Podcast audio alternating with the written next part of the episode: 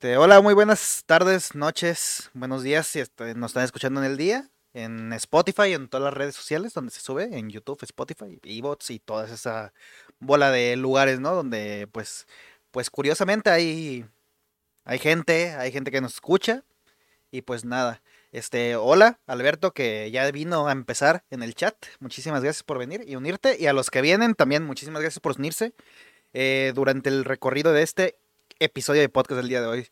Este, pues como siempre, no, no voy a, echar mucha bola, no voy a echar mucha vuelta. Vamos a presentar ya de una vez porque pues luego se hace medio aburrido, ¿no? Que está acá el presentador hablando y, y el pinche invitado así nomás de... Yo de verga, que hago. Como, como niño en cumpleaños. Ándale, ándale después de cantar las mañanitas, así, estas son las mañanitas y el otro de acá. Sí, sí, sí, dicen así como bueno. Pero pues bueno, Javi, ¿cómo estás? Javier del Villar, preséntate. ¿Qué onda? ¿Cómo estás? Muy bien, Arturazo. Pues que me... Bueno, actualmente... Este... Pues ya tengo que 23 años, te voy a 1.83. ¿Te voy a un poquito? Una disculpa. Como que se te trabó un poco. Así que. No puede ser. Esto se va a arreglar en edición, lamentablemente. El Arturo del futuro, ¿me estás oyendo? Ni modo, te chingaste. Vas a editar. Este, ¿puedes repetirnos otra vez, por favor, todo lo que nos acabas de decir? Me, lleva la retrochicada. pues eso, o sea, que soy reportero audiovisual, bueno, periodista audiovisual. Eh, trabajo en un medio de noticias de acá de, de mi ciudad. Y ya. Vale, vale, vale. Y pues bueno, yo a Javier lo conozco desde un buen rato ya, un ratote. Y lo he medio acompañado, ¿no? Pasivamente en, uno de los proyectos que hizo. este, llamado el La prisión del cangrejo azul. Hace mucho.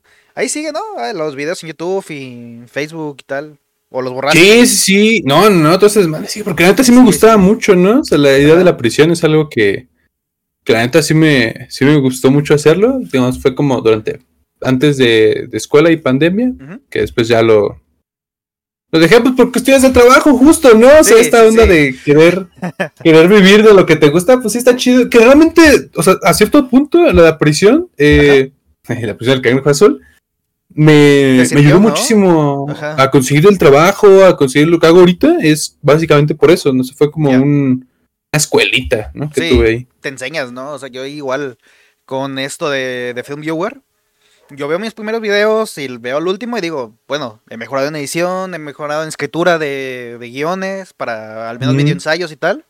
Este, yo sí me siento, pues, que eso. Y pues muchas cosas les he aplicado hasta hoy en día, que pues yo también me dedico a, a un poco de comunicación. En cuanto a medios digitales, ya más orientado a la publicidad y tal, pues yo me dedico a hacer videos, guionizo, hago storyboards, hago todo para, sacar estos videos adelante, ¿no? Pero bueno, vamos a hablar de contenido. Ya que mentimos el tema, vamos a hablar de contenido en general. Con Gaku, en el capítulo anterior, el primero, hablamos sobre el contenido en plan creadores de contenido para Twitch, YouTube, cosas de internet. Más orientado a la generación de contenidos personal. Vaya, yo como youtuber voy a hacer esto, yo como streamer voy a hacer esto, yo como TikToker esto, ¿no? Ahora quiero darle un enfoque diferente que es cuando nos centramos ya en lo en lo laboral, ¿no? O sea, porque una cosa es hacer contenido para ti, que te llene, que sea tuyo, full tuyo, como lo mencionamos en la prisión de Cangrejo Azul, eh, mi canal de Film Viewer. Eh, pero otra cosa es muy distinta es trabajar para empresas o para asociaciones o para inclusive partidos políticos, porque el criterio no depende de ti, depende de otros factores. ¿Tú cuál es tu experiencia en trabajar para, para alguien? O sea, en plan, generas contenido no para ti, no el que tú quisieras, en plan tú realizar, desarrollar desde cero, desde una idea hasta todo completamente tuyo. ¿Cómo, cómo te ha tratado la vida en eso? Muy loco. De hecho, yo creo que he estado como en varios procesos creativos eh, destinados a diferentes tipos de personas, ¿no? O sea, desde el personal, que era como para mí, hasta para el personal de alguien más. Ya que era igual como para su canal de Twitch, igual, o sea, hacer como, ah, no sé, me dan un, un, un directo, ¿no? De cinco horas. Y era como, no, pues de estas me dos videos. Ya. entonces es como más o menos hacer como esa estética, como decir, bueno, supongo que lo que quieren es como lo que ven en internet, entonces vamos sobre eso. Hasta ahora, que es como más hacia una, una empresa, y es generar eh, contenido para diferentes cosas, ¿no? Para clientes, ¿no? Que son este, marcas, patrocinios, eh, cosas como más de chavos o universitario, por así decirlo. Sí, sí, sí. Y también como trabajos este, ya periodísticos más, más serios, más importantes, donde hay como un, un laburo diferente. Y pues todo, cada uno como que lleva sus, sus cosas muy distintas y obviamente es como aprendes de todo y es muy importante como cuidar cierto tipo de cosas, te das cuenta que quizá lo que te gusta a ti, lo que tú dices, esto me tardé, no sé, seis horas en hacer eh, diez segundos de algo, que al final al cliente o a quien te está pagando no le gustan y hay como que aprender a desapegarse del trabajo un poquito. Ajá. Decir, esto yo lo hice, es mío, yo sé que esto lo hice con mi trabajo, con mi tiempo, pero al final de cuentas no me pertenece, le pertenece al que me está pagando. Y si a él no le gusta como lo estoy haciendo y quiere algo que a mí no me gusta porque lo siento muy básico, muy sencillo y que lo puede hacer cualquiera, pero él así lo quiere, pues no es como que te puedas a poner a discutir, simplemente tienes que acatar indicaciones. Yo creo que eso es lo más difícil para mí, que en un principio fue el desapegarme. Sí, porque es que yo creo que cuando empiezas a crear contenido o cuando empiezas a idear cosas para ti mismo, eh, caes en el, ¿cómo se dice? En un pozo en el cual pues tu criterio es el tuyo mismo, es el tuyo propio.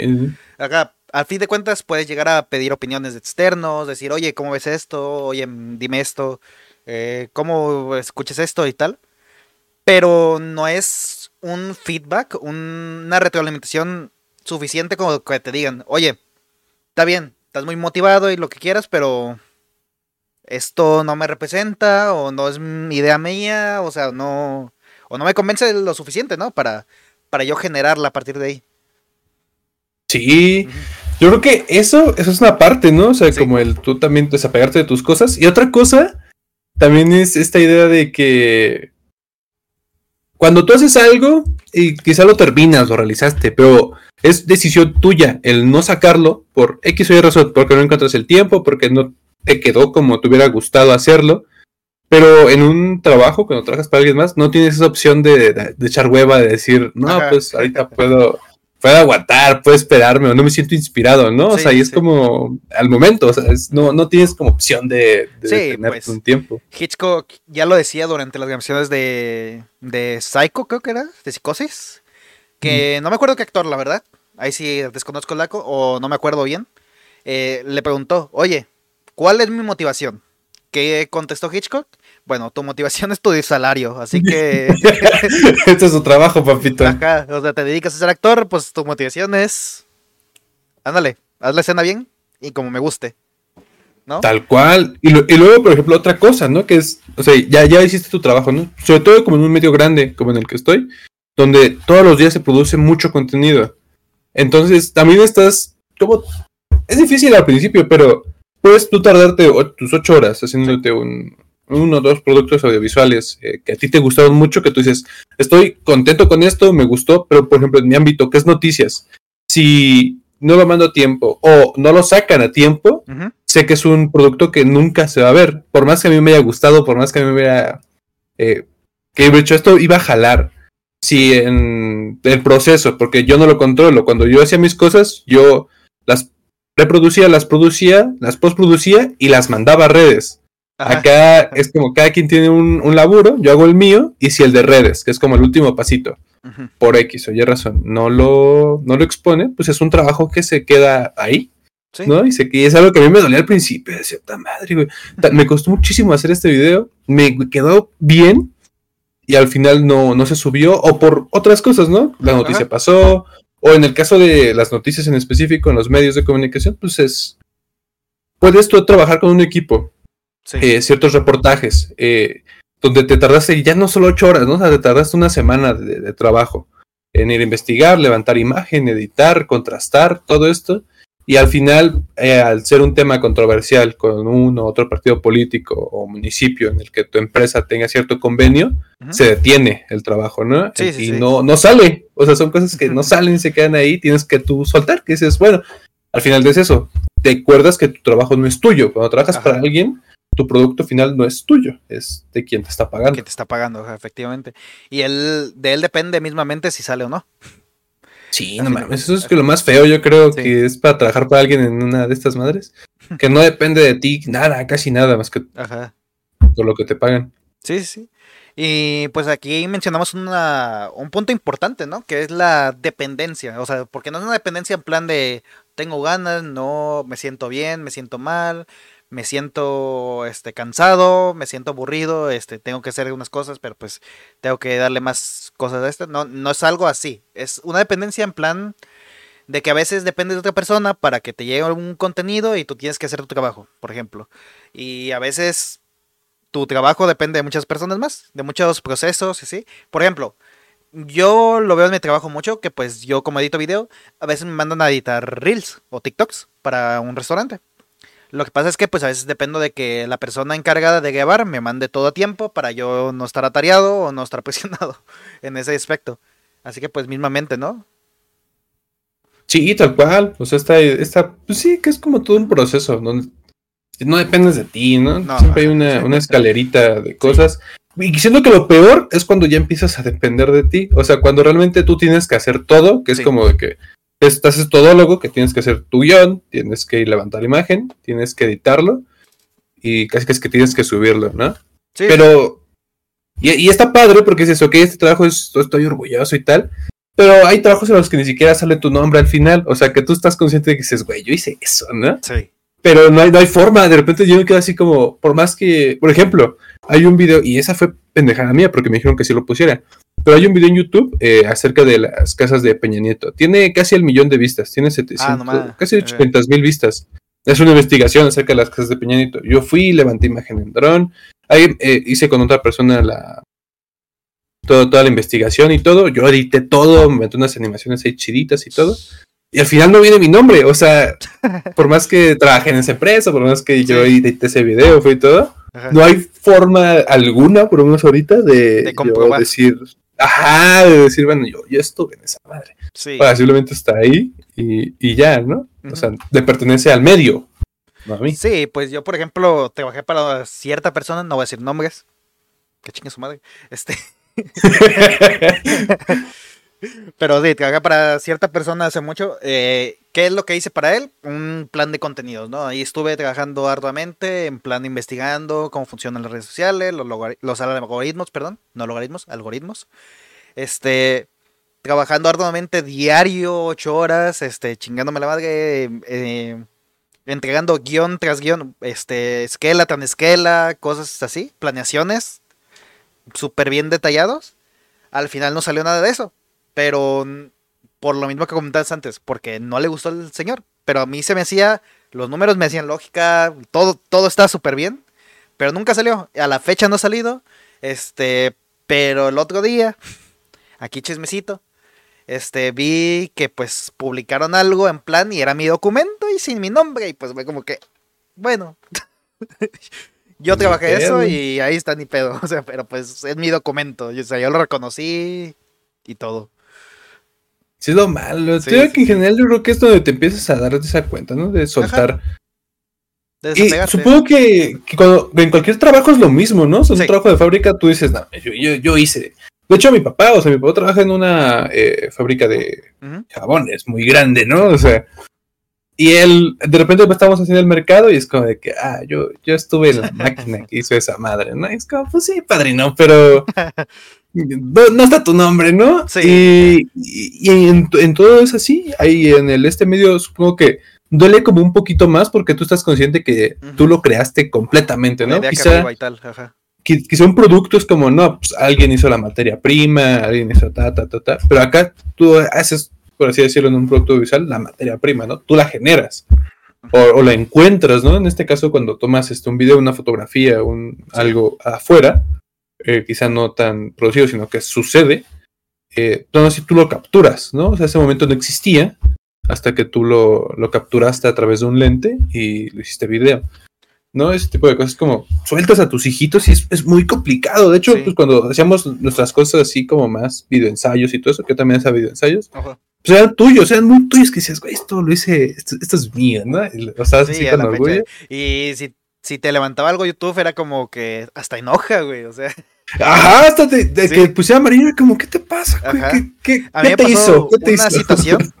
A mí me pasó una situación. Bueno, varias, con YouTube varias. Pero hay un video en concreto. Bueno, voy a contarle de dos.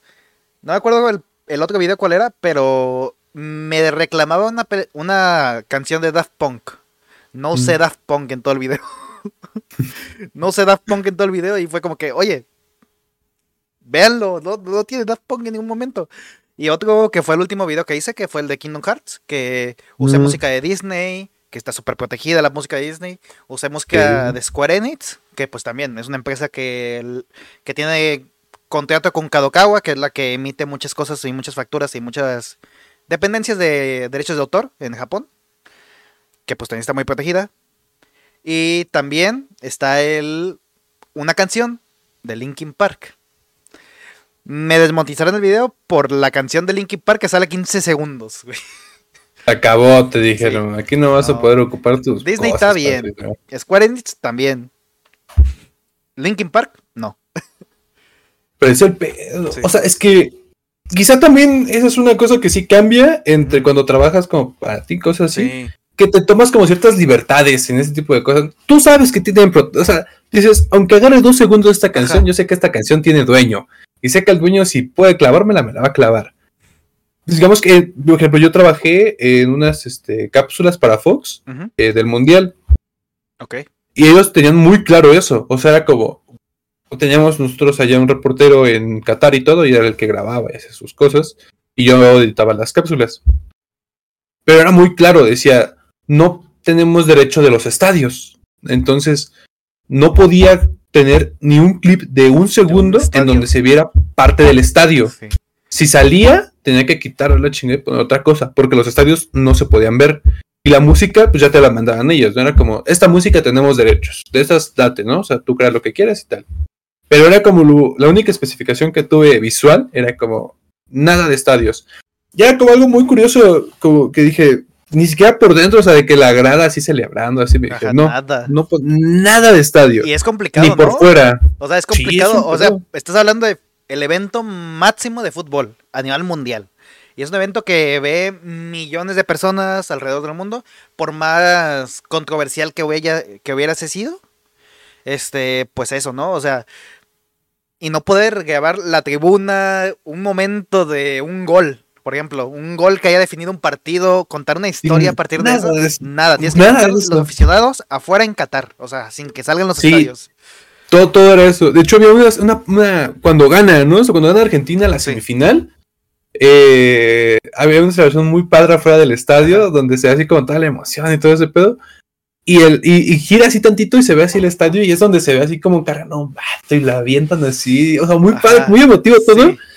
Y yo, "Ta madre, esto no lo puedo sacar, ¿no? Por más que me hubiera gustado como Y es que, a fin de cuentas, yo creo que el reportaje deportivo es de las historias más emotivas que puedes encontrar a veces.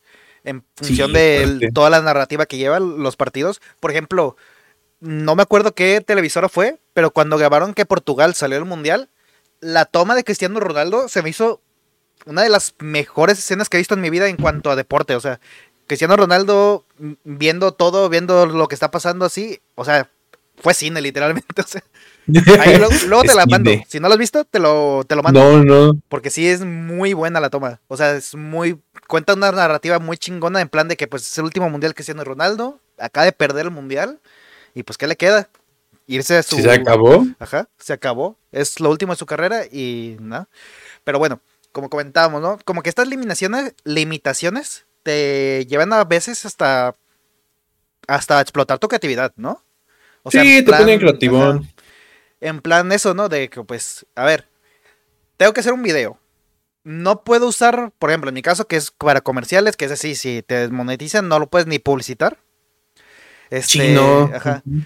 Tienen que, por ejemplo, yo tengo que usar una canción que esté libre de derechos de autor, primeramente.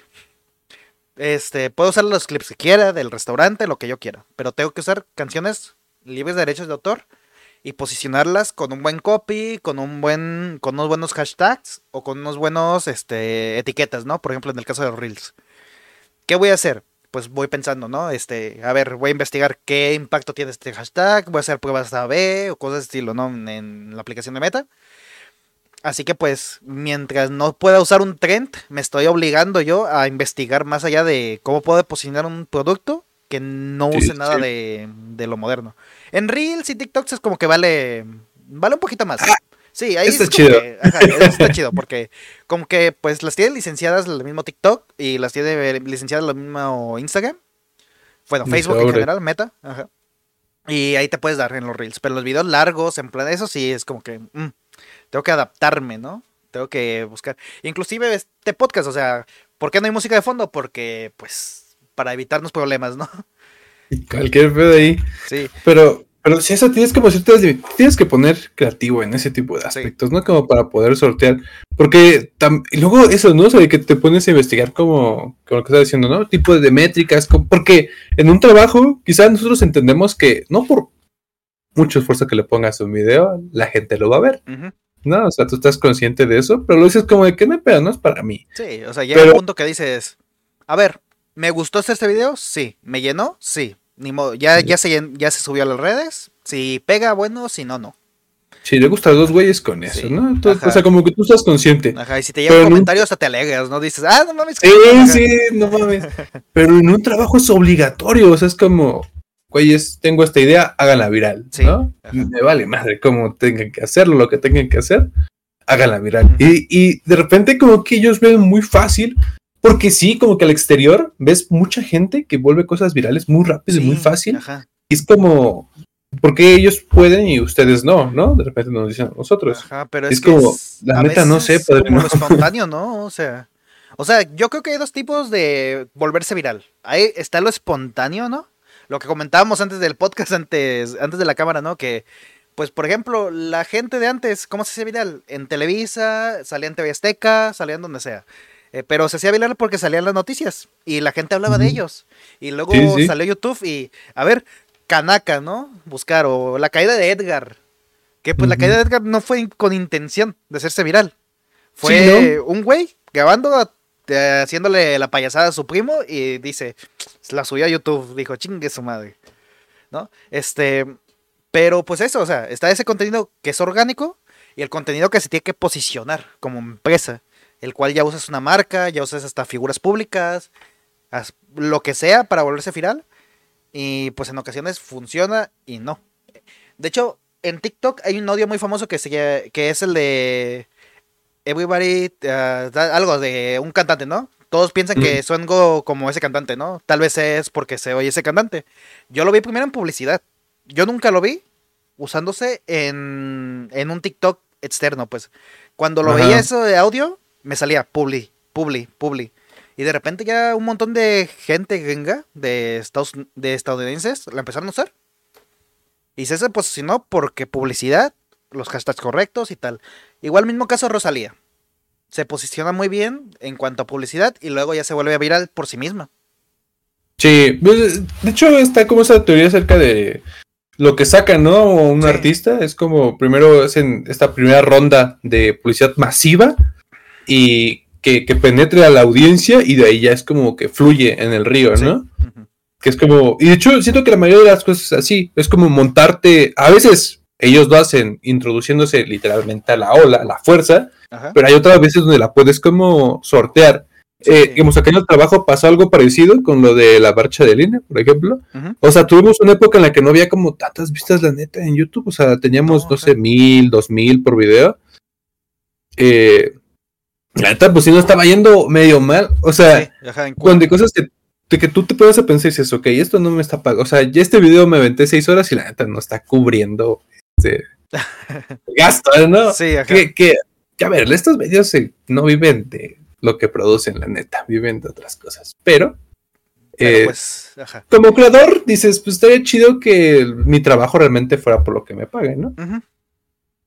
Eh, y se ve esto de la marcha de línea. El chiste fue de que nos subimos como en ese momento, edité el video como en dos horas de unas entrevistas que se hicieron y al final terminó el video en 400 mil vistas. Ok.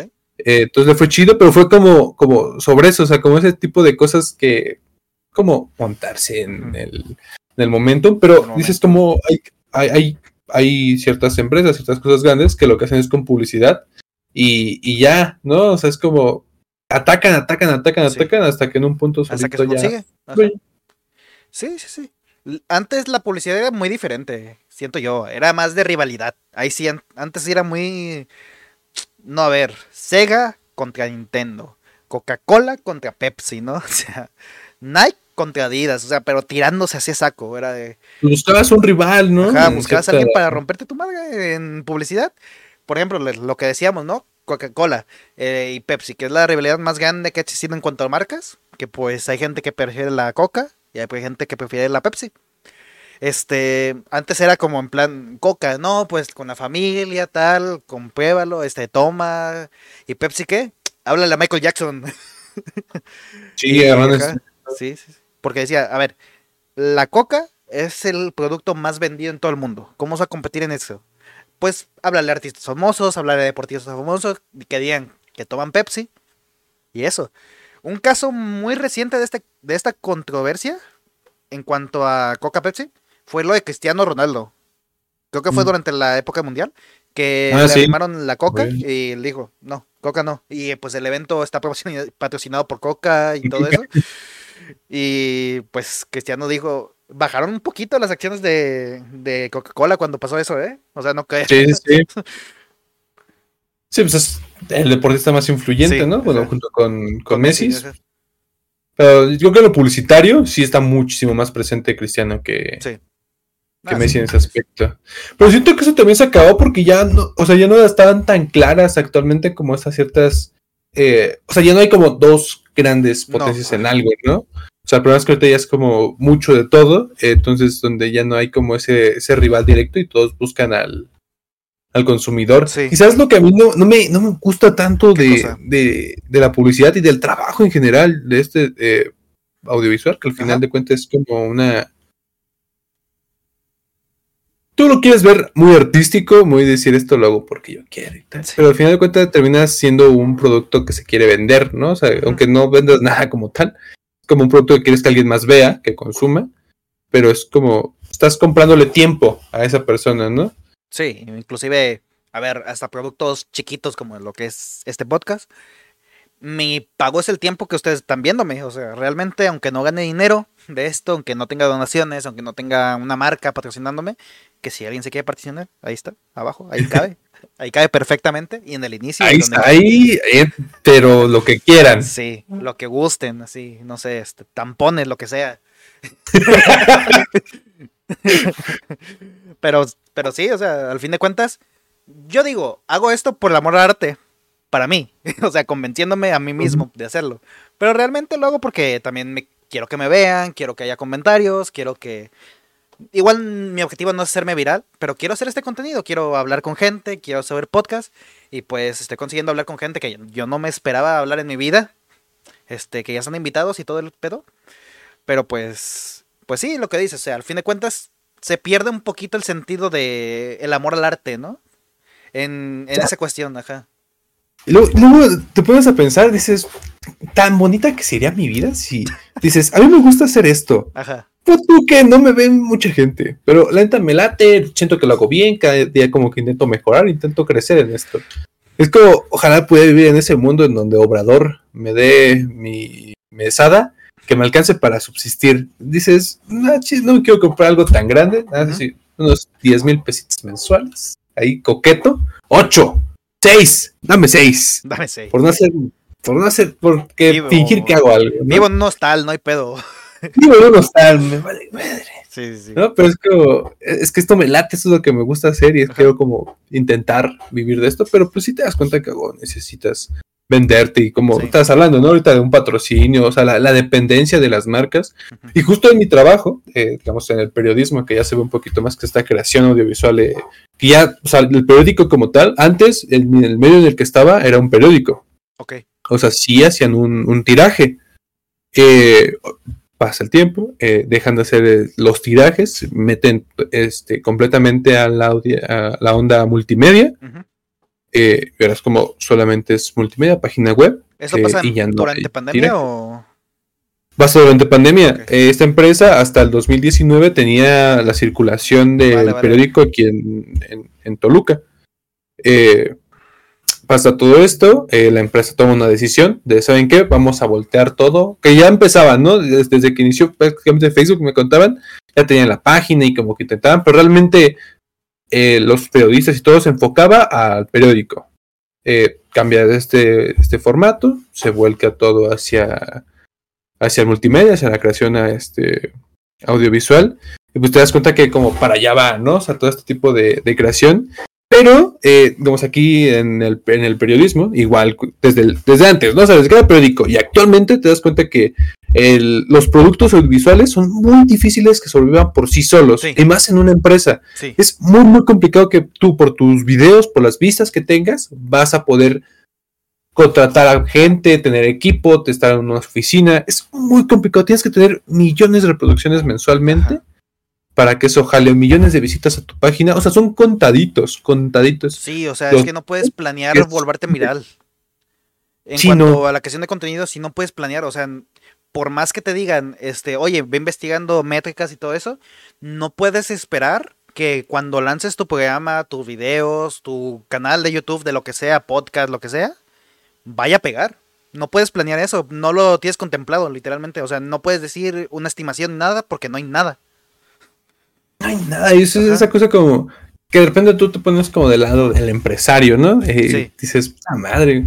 O sea, como que yo entiendo en cierto sentido de que es un. O sea, ya- a ver, también ya te das cuenta que no hacen un arriesgo total porque realmente donde todo el mundo se obtiene financiamiento son de marcas, son de gobierno, son de ciertas este, dependencias, que es de ahí realmente donde viene el dinero, ¿no? Donde Sí, yo sé que, que mi salario como tal, eh, digamos en el caso de, de- del portal de noticias, eh, una parte sí es este, las notas, los videos, lo que producimos, que es como una parte, digamos, fuerte, pero yo sé que realmente donde viene mi salario es de las dependencias de, de gobierno, de las marcas que vienen y nos patrocinan. Entonces, después tú te volteas a ver como dices, ok, yo ya no quiero trabajar para alguien, ¿no? Que es como esta parte de intentar regresar a decir, o a ti no te pasó, Arturo, de, de ver cómo funciona todo ese desmadre, de decir, la neta sí jalamos vistas en lo que hacemos y todo, pero yo siento que yo podría hacer, jalar las mismas vistas, yo haciendo esto solo. Pero ¿cómo le hacen ellos para poder pagarme a mí, para poder pagarse a ellos? efectivamente. ¿Por qué yo no podría hacerlo? Sí, sí, te digo, cuando me pasó esta situación cuando que trabajaba para otra persona, este, sí yo decía, o sea, uno de los factores fue eso, porque estamos tardando mucho tiempo. Déjate lo digo, así de fácil, fue un año de planeación. Ese documento llevó un año hacerlo. Y lo dejé no incompleto, pero lo dejé en una última revisión, pero duró casi un año haciéndose. Y fue como que, a ver, estoy haciendo contenido que igual no va a salir nunca.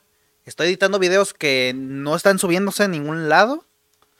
Este, pues, ¿qué hago? O sea, no, no es posible para mí hacer mis directos, hacer mis videos, hacer mi contenido, organizarme y tratar de posicionarme. Y ese fue uno de los factores que me, me sacó. Dije, me busco una chambita, tranquilita, o sea, de publicidad, de lo que hago bien, de grabar videos, editar, lo que sea. Que hago rápido, que puedo maquilar.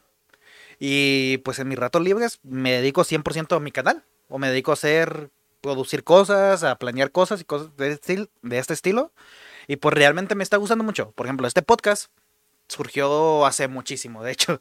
Pero así hacerlo de manera constante gastó bastante. O sea, llegar a este punto de hoy en día que me oigan hablar medianamente fluido al micrófono. Sí me ha costado bastante, literalmente. Y me y el primer podcast tuvo un viewer. Ahorita al inicio tuvimos cinco. Ahorita aquí el indicador me sale dos. No sé si seamos esos dos o sean más personas, porque a veces Twitch se vuelve loco. Pero ver que poco a poco más personas se van uniendo y van viéndome, pues me, me agrada, me llena, aunque no sea un pago monetario, me llena porque pues a fin de cuentas estoy ganando de, de lo que hago, que me gusta, y aparte estoy haciendo mi contenido y haciendo lo que me gusta. Tú, por Pues ejemplo, sí. pues, ajá. O sea, por ejemplo, pues, como dices, no, o sea, al fin de cuentas, al trabajar en una empresa, pues, mm, piensas, ¿no? De repente de, oye, podría estar haciendo esto. algo?". Y más, por ejemplo, cuando te quieres dedicar al medio, a un medio artístico. Mm, Cuando te quieres dedicar a un medio artístico es cuando más pasa, porque yo de repente sí me he cuestionado, oye, yo quiero llegar a hacer una película porque estoy grabando comida para un reel. ¿A dónde terminé? Quizá me pasó lo mismo en cierta parte de que, no sé, desde la prepa decía, yo quiero, este, yo quiero hacer cine, quiero, quiero hacer cosas de cine. Hice mi examen para cine, al final no quedé, quedé en el 42 y solo entraba en 35, pero la neta, viéndolo en retrospectiva, dije, no me preparé lo suficiente. Eh, yo siento que si ahorita hago el examen, paso sin pedo, ¿no? Pero también digo, ya quizá, pues aunque estamos chicos, de cierta manera, eh, obviamente, ¿no? Hay gente que a nuestra edad sigue estudiando, no tiene nada de malo, eh, pero, digamos, yo ya estoy trabajando y todo, entonces yo sentiría raro el regresar a, a la escuela, ¿no? O sea, el, Quizá podría combinarlo, trabajar y, escuela, pero no mames, muy cansado. Sí. O sea, hay gente que lo hace y no mis respetos. Yo trabajar nada más y termino agotadísimo. Eh, y de repente leo y juego, ¿no? Pero escuela y trabajo está muy cabrón. Sí, pero esa parte de, decir, bueno, ya, estudié cine, ¿no? O sea, bueno, yo quiero hacer cine, era mi sueño hacer cine, me mama el cine era como, de hecho por la prisión hacía como reseñas de cine y como que me gustaba me gusta mucho, ¿no? Pero dije, más que verlo, más que, más que verlo, me gusta mucho hacer, pensar ideas, hacer guiones, grabar, editarlo. Y sí, y llegó ese punto donde dije, ya no estoy haciendo nada de eso, ¿no? O sea, que sí te, te disocias muy, muy fuerte de, de, tu, de lo que estás haciendo, eh, de que estaba grabando justo a una persona que había escrito eh, un cuento y había ganado un concurso, ¿no? De, de cuentos aquí.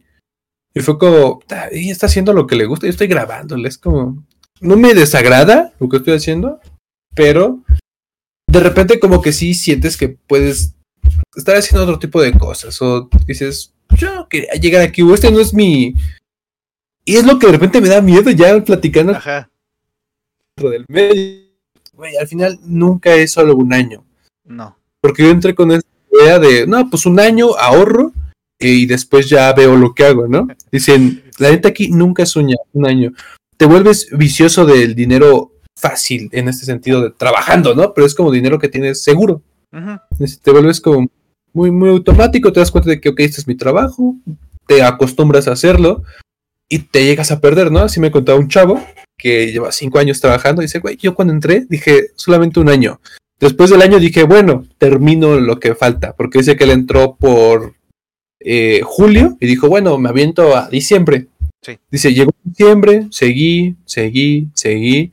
Dice, ya es como, pues te quedas ahí y dices, bueno, pues este es mi trabajo y pues lo que hago. No está mal. No está mal. no, tiene, nada malo, pero sí te rompe como un poquito. Ajá. Sí, pues es que como decimos, ¿no? O sea, el, tema sueño, realidad, o sea, a veces no, no van muy de la mano, ¿no? Porque depende mucho del contexto. O sea, al fin de cuentas, por ejemplo, los grandes directores dependiendo mucho de su contexto. O sea, sinceramente ninguno hubiera pegado tanto si no hubiera hecho algo en ese momento o hubiera ido con las personas correctas, literalmente.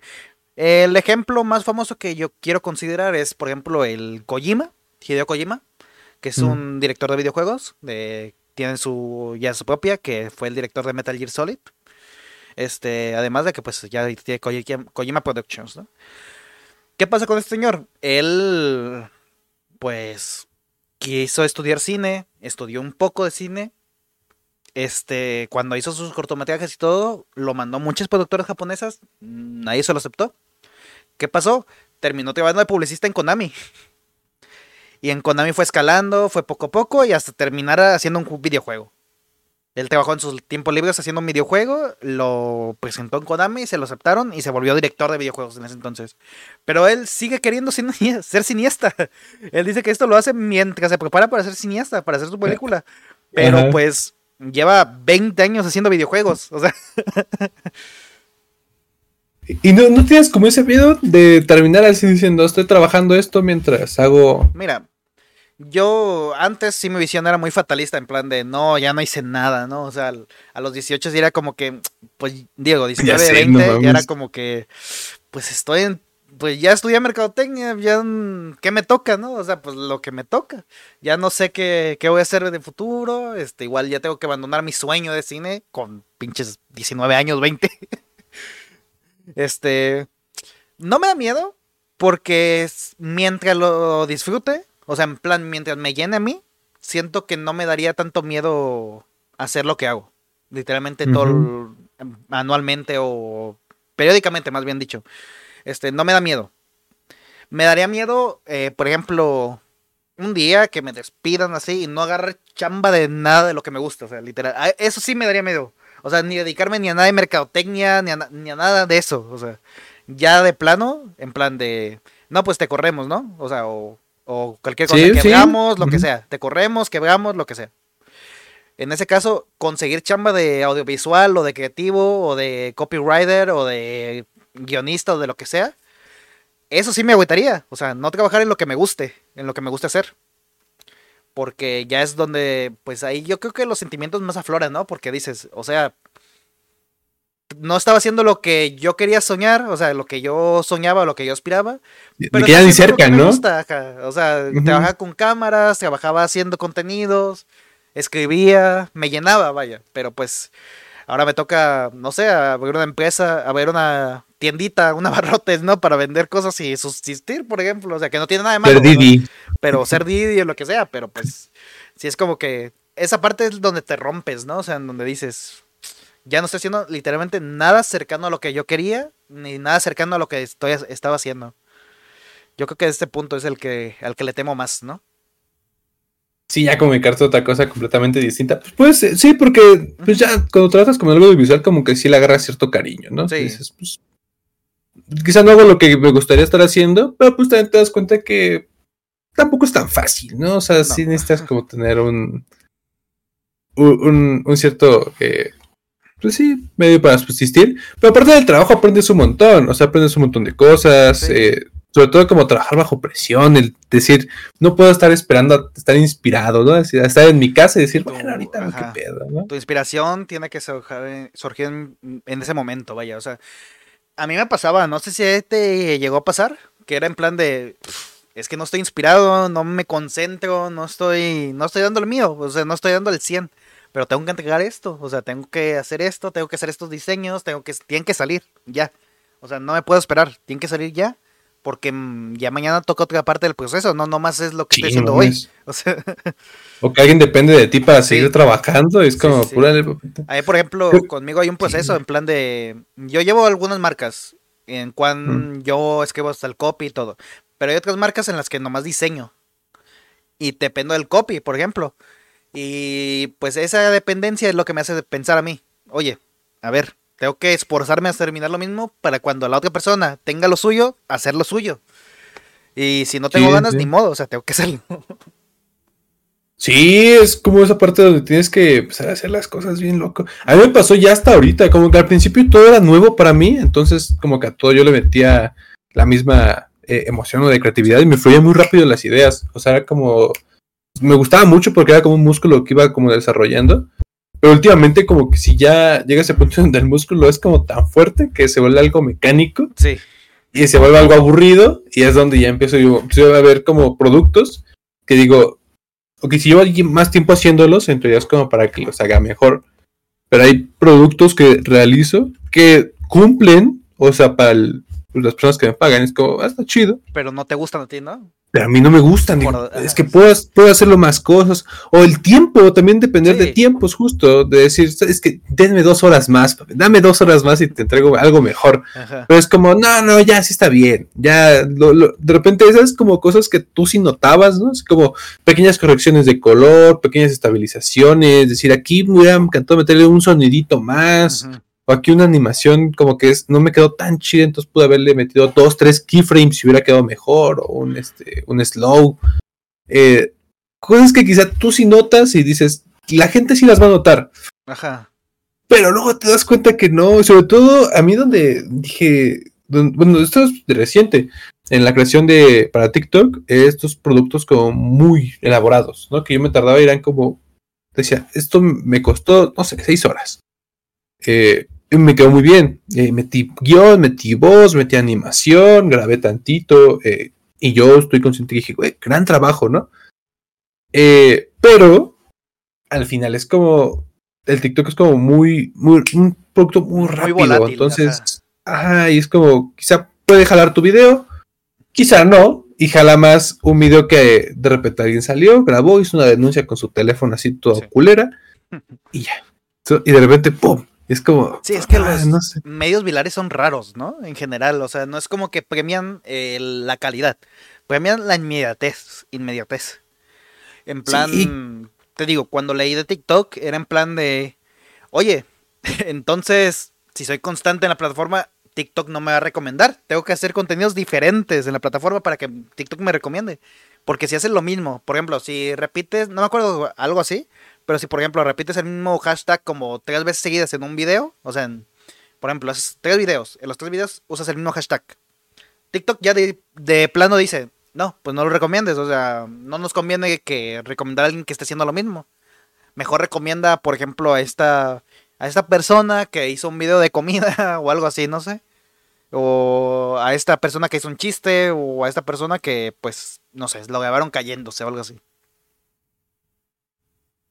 Está muy fuerte cómo funcionan esos pinches medios. ¿Y cómo dependes de una plataforma? Siento que a mí lo que más me llega a molestar es esa parte donde, pues sí, estás dependiendo de...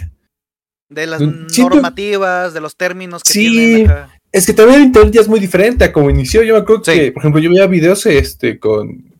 Es, esto Metal Verge lo predijo. Metal Verge fue el primero que. si, si más gente lo hubiera seguido, si hubiéramos tenido esta, esta monopolización de los contenidos digitales. Sí. Pero como nadie más lo siguió, fue como, ah, pinche banda revoltosa. Eh, todos se quedaron en una misma plataforma que los trataba mal, que los sigue tratando mal, que les paga muchísimo menos de lo que ellos cobran, pero muchísimo menos de lo que ellos cobran. Eh, tienen empleados gratis esas empresas prácticamente, que, que generan todo el contenido que es el que venden a las marcas. Porque las empresas como tal se encargan de cosas técnicas, que la plataforma jale chido, que los anuncios salgan en donde la gente los pueda ver, pero el contenido por el cual las marcas pagan, no, las marcas no están pagando por como tal a, YouTube porque dice, ah, tu plataforma corre fluido. Es como, no, por la gente que te ve, pero esa gente que te ve no está específicamente porque tu plataforma corre fluido, eh, o porque es muy dinámica, porque sus colores son muy llamativos, son bonitos, es por la gente que queda el contenido y, y está ahí. Pero también las mismas plataformas te limitan para quedar bien con las marcas. Y es como esa parte de depender, siempre dependes de alguien. Inclusive hablamos esto de que no, dependemos de nosotros, es nuestro proyecto hacerlo. Pero al final de cuentas estamos dependiendo de la plataforma, de que justo no te desmonetice, no te minimice el alcance. Siempre estás como dependiendo de, sí, de algo externo. Porque es que realmente, ahorita me pasó una situación recientemente. Jugué el Hi-Fi Rush en directo lo estuve jugando un rato y lo pasé completo, ¿sí? Y Twitch tiene la opción de destacar momento. En plan, cortas el clip de cuando empieza el gameplay a cuando termina, ¿no? Y lo subes como, como bot, como algo para verlo después, pues. Este, ¿qué pasa? Me borró todos los videos de esa serie. Y se supone que no deberían borrarse porque, pues, yo los destaqué manualmente, los puse en la lista de reproducción y los puse que no se borraran. Pero TikTok, digo TikTok, Twitch me los borró. Así que pues ese contenido ya no existe. ese contenido ya lamentablemente me gustaba mucho. Quería sacar TikToks de él, pero pues ya no existe, lamentablemente. También está muy loco, ¿no? Como, Es que al final de cuentas yo siento que ya llega un punto en el que el video es así. O sea, está, últimamente he visto en TikTok que, que es muy efímero. En TikTok hay cuentas que se dedican a resubir videos que fueron famosos en un punto. Porque esos videos si nadie hace eso, si nadie los busca manualmente, ya no te van a salir. Es muy, muy complicado que te los media, de, repente. Se dice, ¿no? La los media, que por ejemplo ya hay, canales dedicados a los media, del primer capítulo de tal caricatura o, el, piloto de tal cosa, ¿no? o cosas que sí, o estos videos virales que había antes, ¿no? Por ejemplo, no sé, el, un canal de blog que fue muy famoso en su tiempo que fue Pepe, este, el de Pepe Problemas, que era como creo que cuando estábamos así morrillos era así el, el boom, ¿no? Junto con los wherever y los, este, los no me revientan, eso. Que era yo, yo quiero ser ellos, así. Sí, no mames. El momento rockstar de YouTube. Ajá. ¿No? Lo que es Twitch. Pero esos videos ya no te van a salir recomendados, ni. Quizá estos videos de borrachitos sí te llegan a salir recomendados, pero la mayoría, el gruesísimo de los videos se quedan ahí, se quedan estancados y por más hasta los tuyos, ¿no? Que tú, que tú, que tú haces, es como, tú sabes que se van a quedar ahí. Se van a quedar estorbiados, estancados, quizás ni yo me acuerdo hasta que un día, ¿no? También estos como famosos reencuentros que hacen los youtubers grandes viendo sus videos de antes y hasta lloran de, de recordar cómo es, es- terminan siendo como fotos olvidadas, ¿no? Al final de cuentas es como, Como sea, sí, en un recuerdo, momento- ¿no? Sí, tu máquina del tiempo. termina siendo una cosa loca, Ujú. solo en la gente que topa el nombre, pero así que resurja o digas, este, no, siento que ya no existen este tipo de videos o... Sí, un poco. Ya no existen este tipo de videos que dicen, no, estos videos son para de largo aliento, ¿no? Que se le Sí. llama, por ejemplo, aquí en el Prisma, que es como, no, estos videos son de largo aliento, o es como para que los puedan retomar eh, sin importar los años que pasen, ¿no? Como un libro de filosofía, por Sí, ejemplo. no. Pero en este video se me hace muy complicado ese, ese efecto porque se, se pierde, o sea, llega un punto en el que si no te acuerdas del nombre, se acabó. O sea, el- muy complicado que lo puedas encontrar.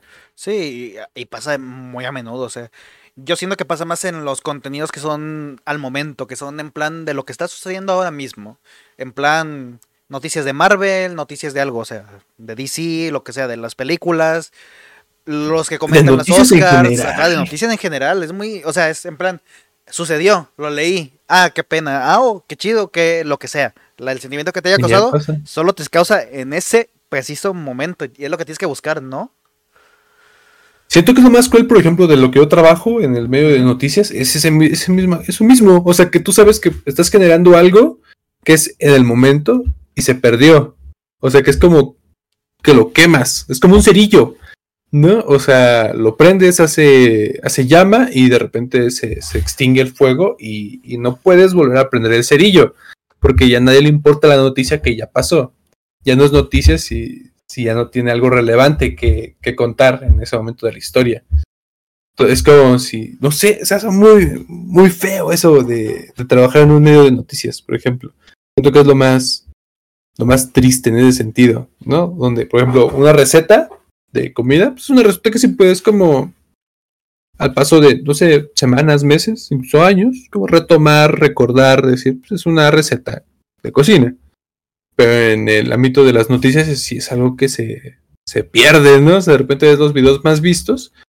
Y quizás son noticias que ya no importan, o sabes que esto no va a resurgir a menos a que pase algo en el Sí. presente que, que lo retome. Pero como tal, las noticias sí es algo que se va, se va perdiendo. Incluso en notas que tú dices esto va a ser como algo muy importante a futuro y te das cuenta que hubiera pasado o no hubiera pasado, no hubiera afectado en nada.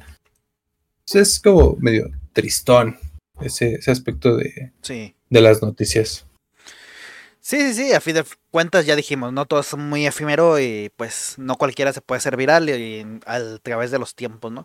Yo creo que algo que sí se ha mantenido mucho, por ejemplo, es el mentado Rick Roll, el Never Gonna Give You Up, que se Mm. usa para trolear, ¿no? Que pues sigue siendo en boca de todos, o sea, literalmente sigue, sigue troleando, ahorita sale, ¿no? Que, sí. Pero, por ejemplo, ese vato tiene canciones buenísimas. Sí, o sea, sí, ese, vato es un vato que, que en su momento, ahorita ya es el meme, es el, es el güey del meme, ¿no? Pero tiene canciones Pero muy buenas. es que como artista es bueno ese güey y, se perdió. Siento que en un punto mm, también esta, esta parte de querer como... Ah, y siento que esto es lo que se pierde, ¿no? Retomando esta parte de los medios de comunicación grandes, se pierde esta, o si ellos no entienden como este rol del, de la persona, donde si es como en un- una maquinaria que, que se procesa y eres una marca, pero muchas veces se pierde este proceso con el internauta, con el que está del otro lado Sí. de un, de un personaje, de tener a alguien. De repente ellos no captan que dicen, por ejemplo, en mi caso, eh, como nosotros un medio de noticias, somos veintitantas personas trabajando, eh, ¿por qué llega a tener más alcance Chumel que nosotros? Y, ¿O por qué la gente conecta más con Chumel que con el medio de noticias? Es como justamente por eso, es más fácil empatizar con un rostro a con un logo. Sí, Es más, es más sencillo llegar a, a, a- seguir y es lo ajá, que... a una persona. O sea, no me quiero meter tanto en política, pero también pasa demasiado más a menudo, yo creo, en lo que es los partidos políticos. Porque, o sea, tienes asociado la marca del partido político a una ideología en general, o a algunos sucesos que sucedieron, ¿no? Alrededor de tu, de su gobierno, por ejemplo, en este caso. Y es un, ¿cómo se dice? Es un prejuicio que a veces te tiene. Y a veces los prejuicios pueden ser buenos o pueden ser malos, pueden ser mm, pueden ser muy problemáticas para las marcas y pueden ser muy beneficiosas para las personas que hacen contenido. por ejemplo, este Javier Ibarreche, no sé si te ha Mm. salido el que hace reviews de películas y todo A eso. todo el mundo. TikTok Ajá. lo ama. Sí, TikTok lo adora ese güey. Pero te digo, ¿qué pasa? Lo invitaron a HBO para presentar los Oscars. Este se hizo no viral, pero sí impactó el hecho de que, por ejemplo, una actriz del tamaño de. Ay, se me olvidó el nombre de la actriz, una disculpa. Pero es La, la. de Hitchcock. Mande, mande. La de Psycho, ¿no? Ajá. Sí, sí, sí. Esta señora. eh, eh, reconoció a Javier Ibarreche. Dice, oye, me ha salido en TikTok. Y el periodista que ha llevado 30 años en la industria, en HBO, yendo todos los, a todas las ediciones de los Oscars que ha podido, nada, no lo reconocieron, no, nada, no, al que le hablaron fuera, Javier Ibarreche, que salió en TikTok del artista. Y es lo que nos ha traído las redes sociales a veces. Pues tipo de personas, ¿no? O sea, sí Sí, por eso te un digo, o sea. A Es que veces... es muy random, o sea, realmente, ¿qué, qué te hace recordable? Y esto no solo como en, en redes, sino en En general. Yo me quedé clavado un poco un rato pensando eso, como, ¿qué, ¿qué te hace recordable? O sea, ¿qué te hace como tan identificable o tan diferente de una persona a Ajá. la otra? ¿no? Porque siento que de repente es eso lo que eh, lleva a, a un punto a, a la gente a seguir a cierto tipo de persona o que lo reconozca mucho por algo en específico, porque tiene como una cara recordable, quizá no tan, mm, no sé, tan, genérico, tan- se podría decir. tan genérico. Ajá. Sí, sí, sí. Sí, porque es que luego están estas olas, ¿no? De youtubers que quieren imitar lo que ya se hizo viral en un momento. Y pues eso. A mí me está pasando mucho en la plataforma de Twitch que hubo un momento que salió dos streamers, uno que se llama Viviendo en la calle y otro que se llama se me olvidó el nombre del otro, pero también eh, el mismo formato, o sea, salían a la calle con su cámara, con su celular, grabando IRL, ¿no? De repente todos empezaron a hacer IRL y de repente ya es molesto en las calles ir, por ejemplo, yo lo he visto en Japón y en España que me han, sub- me han salido clips de gente queriendo grabar y pues es molesto que te graben de repente porque eres una persona, eres un transeúnte y estás en una vía pública. No manches, está bien fuerte eso de grabar a la gente en la calle. Sí. Yo como, como medio, últimamente he estado haciendo una cosa que se llama sondeos, Ok. que es ir y preguntarle a la banda. Yo me siento Luisito Comunica, la neta, en su tiempo, en su tía así, o no sé, Cuando, un cuando era, cuando era de cal no me revientes, ¿no? cuando era el nuevo revientes, de que vas y de entrevistas a la gente, ¿no? O sea, de que les preguntas cosas que son sondeos, como una pregunta en general, ¿no? De acá pues es como mucho tema política. Pero realmente es un rollo que la gente, porque yo me pongo, o sea, en mi mente es como, ah, pinche gente aguada, nada más quiero que me respondas tres preguntas. Porque yo lo veo como para mi trabajo y es de que entre más rápido consiga 15, 20 entrevistas, más rápido puedo ir meditar y más rápido puedo irme a mi casa. Pero de repente se pongo a pensar como tercero, de, ok, vengo con una, con una camarota, con unos audífonos y un micrófono. Sí. Yo estando en, la- en el centro de, de mi ciudad comiéndome un helado, es porque quiero estar tranquilamente con mi pareja chingándome un helado. No quiero que nadie venga y me moleste, Sí. como para que venga un cabrón y, ay, te puedo hacer tres preguntas. Óyeme, si pasa de que no quiero salir al cine o algo y toparme con alguien de- del trabajo, de la escuela, este, no quiero imaginar con una televisora, por ejemplo, con un güey que venga con chaleco de, de algo y ya me Ajá, Ya, ya sé, es como que en un principio yo me, yo, yo me sentía triste, era como, porque te rechazan feo. O sea, es como, es- de que no, no, no, ahorita no, gracias. te ignoran. Sí, sí, sí, te ignoran, ¿no? Supongo. O de que estás hablando y te ven así con cara fea. O sea, te ven así con un, deja de hablar, por favor. Como, y luego más acá en, en Toluca, sobre todo, Ya. que es como una ciudad fría. O sea, en general es una ciudad de gente fría, de gente que no, no convive. En el estado, yo creo que en general es como. No sé, yo veo la diferencia de cuando he ido a Guanajuato, cuando he ido a, a zonas de las playas y todo eso, donde la gente quizás sí es como un poquito más, abierta ¿no? Ajá, a, más- a hablar. Ajá, como un poquito más abierta a, hablar, quizás no hacerte amigos así por lo que, pero sí no están como tan arraigados, no, no están como tan alejadas del platicar. Por ejemplo, aquí ¿No? en Nayarit, lo voy a decir así abiertamente, o sea, aquí en Nayarit, Tepic, este, se busca el chisme. la gente busca el chisme, o sea, y hay gentes, hay personas que literalmente hacen cosas para hacer chisme, en donde sea, o sea, en la universidad, en donde sea. Hace- hacen cosas para lo que, para ser relevantes en sus círculos sociales, ¿no? Y pues ese, vas a hablar, o sea, aquí, si vas a la calle y quieres entrevistar a alguien, te van a decir que sí. Ajá, esas ventajas a mí me encantaría. Pero acá yo entiendo que no. O sea, yo, yo entiendo por qué no. No por temas de, de inseguridad, de desconfianza. Que, que, es como, ok. Pero sí es una cosa muy loca el que estar grabando a gente en la calle es, sí. es un trabajo acá complicado y pues, hasta cierta parte como peligroso, ¿no? El hecho de exponerte con tu, con tu, con tu equipo. Yo, por ejemplo, acá, ¿no? Volviendo otra vez como grabar como cosas. Yo si estoy grabando en mi casita o yo con mi cámara, con mi cámara de estudiante, con, con mi T3i, acá yo me creo el, el, fotógrafo, con mi camarita, eh, pues es mía, y si sé que si le pasa algo, puedo, puedo, hacer cosas como más atrevidas o en el carro, ¿no? Puedo ir más rápido, puedo hacer como cierto tipo de, de cosas que sé que son mías, ¿no? Y si les pasa algo es como mi responsabilidad, es como, ah, ni pedo, ¿no? O sea, es, es mío. Pero en el trabajo donde me llevo un equipo profesional, donde llevo cosas que no son mías, donde llevo un auto, donde voy rotulado, donde voy uniformado, es como ni siquiera mis acciones me representan solo a mí, sino a toda la empresa. Entonces tengo que comportarme bien, tengo que manejar bien el equipo, porque sé que si yo rompo mi camarita, sé que mi cámara me cuesta 8 mil, 9 mil pesos, pero sé que si rompo la cámara que me dan, son 25 o 30 mil pesos, que la neta sí duele. Entonces es como, ay. Me tocó una vez cuando trabajaba para publicidad para la universidad, eh, me, me dieron una Black Magic una de las Black Magic y yo a la espérate, este, esto sí hay que tratarlo con cuidado porque pues 30 mil varos no los tengo. Sí, sí, sí. no los tengo sí, para no. nada, sí. Este, ya estamos llegando un poco al final y quería hablar sobre un tema, este, que creo que nos llegó a salir, este, de manera natural, este, pero creo que es un parte importante de hoy en día, ¿no? Que está hablando, ¿eh? el tema de inteligencias artificiales, ¿no? Ay, qué fuerte, loco. Sí, ahorita mismo en todo el mundo se está hablando, o sea, pero muy rápido. Sí. Sí, en el medio ya tenemos un podcast y ya tenemos este productos hechos eh, justo de inteligencia artificial, porque es algo como que llegó muy rápido y es algo que lo que te tienes que montar sí o sí, ¿no? Sí. O sea, no puede, no, no se te puede.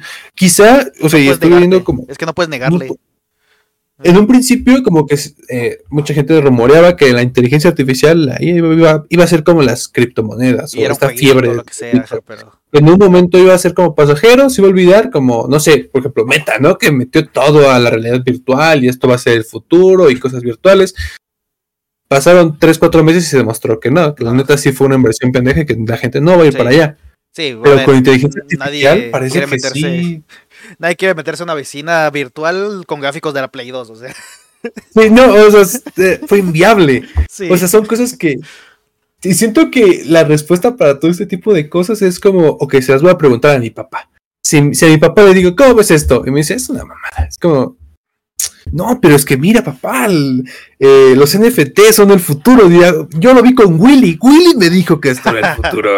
Ajá. Pero te das cuenta que la neta no. Y con las inteligencias artificiales Pasa es como. contrario. Es, es una cosa que te sorprende. O sea, el decirle a ChatGPT, ¿no? Una. Hazme un copy, ¿no? De esto de las redes sociales. Yo lo de que, güey, tengo, tengo esta información, dame un copy con SEO. Porque, ay, luego ah, hay que hablar de esta madre del SEO, ¿no? También de la inteligencia artificial es como muy importante. Pero el SEO, o sea, eh, lo que es el, no sé, la gente de tope que es el SEO, prácticamente el SEO es Sí, son. eh, una optimización para que te salgan en los servidores de búsqueda más rápido. rápido, o sea, es como el, el primero. Eh, siento que eso arruinó por completo el cómo funcionaba el Internet. Antes el Internet se trataba de ser lo más fácil, lo más directo, lo más bajado a, a la gente, vamos a ser mundana o a la gente como normal. Sí, o sea, Pero- nadie se metía en la segunda página de, de Google, por ejemplo, del buscador, cualquier buscador. Sí, y, o te metías a la primera cosa que, no sé, buscabas combos GTA, ¿no? Eh, y tenías al primer link y el primer link te decía combos GTA y te ponía los combos de GTA y ya. Pero por el SEO te pide como cierto tipo de palabras, cierto tipo de que se repitan tu título, que tenga ciertas optimizaciones alrededor de todo el programa y hace que sea como mucho más lenta la búsqueda eh, antiintuitivamente, ¿no? Que en teoría es como para que sea más fácil, pero termina siendo lo más estorboso. Pero con esto de la inteligencia artificial, o sea, yo me acuerdo que estudiar SEO o tener SEO hace un año, hace seis meses, era como en tu currículum está así de que, era como que lo más pedo, decir, decir, güey, yo sé SEO. O sea, ese vato escribe muy bonito, no tiene una falta de ortografía, es un dios, pero no sabe SEO, no sirve para nada en lo web. No me importa que sea el mejor escritor, el mejor corrector de estilo, si no sabe de SEO, la neta no, me sirve. Y ahora, peor aún, ahora ni siquiera necesitas saber escribir ni saber de SEO. Nada más tener escribir un buen datos. Ajá. De escribir un buen ya ni siquiera el prompt. Chat GPT te dices, güey, hazme un prompt de tengo esta idea, tengo una idea toda desarticulada en mi cabeza, ordénala por mí, dame un prompt para que yo lo, lo haga en un diseño y ya está. Yo, de hecho, estoy haciendo un experimento. O sea, no lo voy a decir aquí porque quiero que salga cuando, cuando salga, quiero que salga chido y decir, oigan, esto lo hice con ChatGPT. Sí, sí. Porque no tenía ni idea de esto. Solo sé que tiene involucrado programación. Pero, pues sí. O sea, ChatGPT ha sido una herramienta. En general, bueno, en general las inteligencias artificiales, también este Stable Diffusion, este Dalí, todos los días se han utilizado, ya están utilizando, de hecho estoy en el Discord de, no me acuerdo cómo se llama la inteligencia, de, ay, no es Stable Diffusion, pero no me, no acuerdo cómo se llama la inteligencia artificial, sinceramente. Yo estoy en varias. Así, rápido te nombro en las cinco que estoy. Estoy Midjourney, Journey, Edmo, Kyber, Leonardo, ah, Willow. O sea, son de las que estoy en. Solo en Discord, ¿no? Que es como en las que estoy dentro. Unas son de video, ¿no? O sea, esta ah, cosa como de hacer. hacer eh, no, hay una. Ay, ¿cómo se llama? Que esta es de web. Eh, no me acuerdo cómo se llama que te hace texturas. Mm. Con un video te empieza a hacer texturas, ¿no? Que dices, no quiero textura de comida. Y te pone así tu cara como si fuera así. Pero video, es una textura de comida o, tejido. Quiero una textura de tejido. Y te hace tus videos como si estuviera la gente tejida. No es una cosa que dices, no mames, no, sí, está súper loco. O sea, pero, pero a ver, creo que el debate mayor de aquí es no si la inteligencia artificial va a ser, este, ¿cómo se dice? Va a suplantar la mano de obra humana, ¿no? Porque, a ver, en ciertas cosas sí, en ciertas cosas no. ¿Por qué? Porque tiene que ver el que lo maneje. El criterio humano, ya lo hablaba yo con, de hecho con mi abuelo, le, se lo traté de explicar cuando me, cuando me preguntó que qué eran las inteligencias artificiales, que lo vio en la tele y así, y le dije, oye, oiga, este, es esto, esto, esto, y, pero pues, mire, yo soy a salvo porque pues ahorita mi criterio vale más que alguien que escriba lo que quiera en ChatGPT. ¿Por qué? Porque yo tengo el estudio de por medio, o sea, tengo mi mi papelito que dice, oye, este sabe de mercadotecnia, puede hacerte algo que posicione eh, con ayuda de ChatGPT, no necesariamente que yo lo piense o lo traslade, vaya, le digo mis ideas, le digo lo que haga directamente y pues ya, a partir de ahí pues ya está el criterio.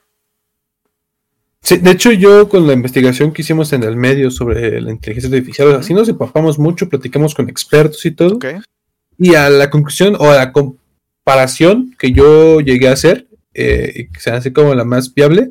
Siento que la inteligencia artificial, la gente la ve como una herramienta, y sí es una herramienta, eh, que te va a ayudar a hacer tu trabajo mejor y tal. Pero siento que limitan a la inteligencia a pensar que solo es una herramienta cuando siento que realmente sí puede llegar a hacer todo. O sea, no solo una herramienta, sí puede llegar a hacer todo lo que tú hagas mejor, más rápido. Pero se va a transformar en que para mí no es una herramienta, sino es un instrumento. Eh, sí y vas comprado un instrumento musical. Siento que todos podemos comprar una guitarra. todos podemos tocar las cuerdas. Todos podemos saber dos, tres acordes. Pero poder tocar como Jimi Hendrix, quizás solo Jimi Hendrix. Poder hacer cosas. Y te das cuenta metiéndote a cualquier servidor, por ejemplo, de. de del que hablabas, ¿no? De Mid Journey. Ajá. Haz un prompt como se te ocurra, como se te venga a la mente. Y luego ver, la de los Y luego ver, ver lo que la gente que llega a hacer ahí, dices, güey, ¿cómo, ¿cómo hacen esto? O sea, es como, tengo la misma herramienta. ¿Cómo, cómo ellos... Sí, siento que eso es como gente que no se acerca, la, que solo se acerca a la inteligencia artificial por lo que escucha de ella. Sí, y dicen, no, es que es muy fácil hacerlo y es muy sencillo y dos, tres toques tienes una ilustración que ningún ilustrador puede hacerte. Por ejemplo, está la imagen del Papa, la que salió, la que se viralizó. Ah, por supuesto. Ajá. Esa imagen, a ver, cuando ves el prompt, utiliza reglas de fotografía, te pone la obturación, te ponen un montón de cosas de conocimientos que pues no toda la gente sale. O sea, el, el que la hizo no puso el Papa en, en abrigo de Valenciaga, no, o sea, él la toma, ajá, la toma, cómo estaba tomado, el enfoque, la luz, este, qué día, o sea, qué momento del día era, la iluminación, todo eso lo trabajó con el prompt. Sí, pero digo que para mí va, a ser como un instrumento, o sea, en ese sentido, como un instrumento musical, que lo sepa tocar mejor, va a hacer mejores cosas.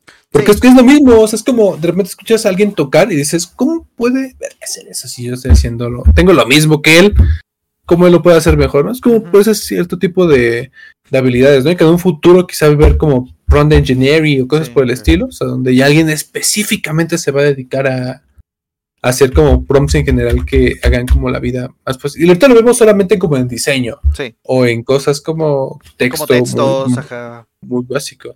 Pero va, a llegar alguien con eh, suficiente inteligencia que va a decir, güey, esto podemos hacerlo, explotarlo a otro nivel. El Soundtrack, por si no lo conocen, es un youtuber de música. Tiene una serie actualmente que está haciendo canciones nuevas de cero con ChatGPT con estilo de ciertos artistas. El primero es de con estilo de, de Korn, si no mal recuerdo.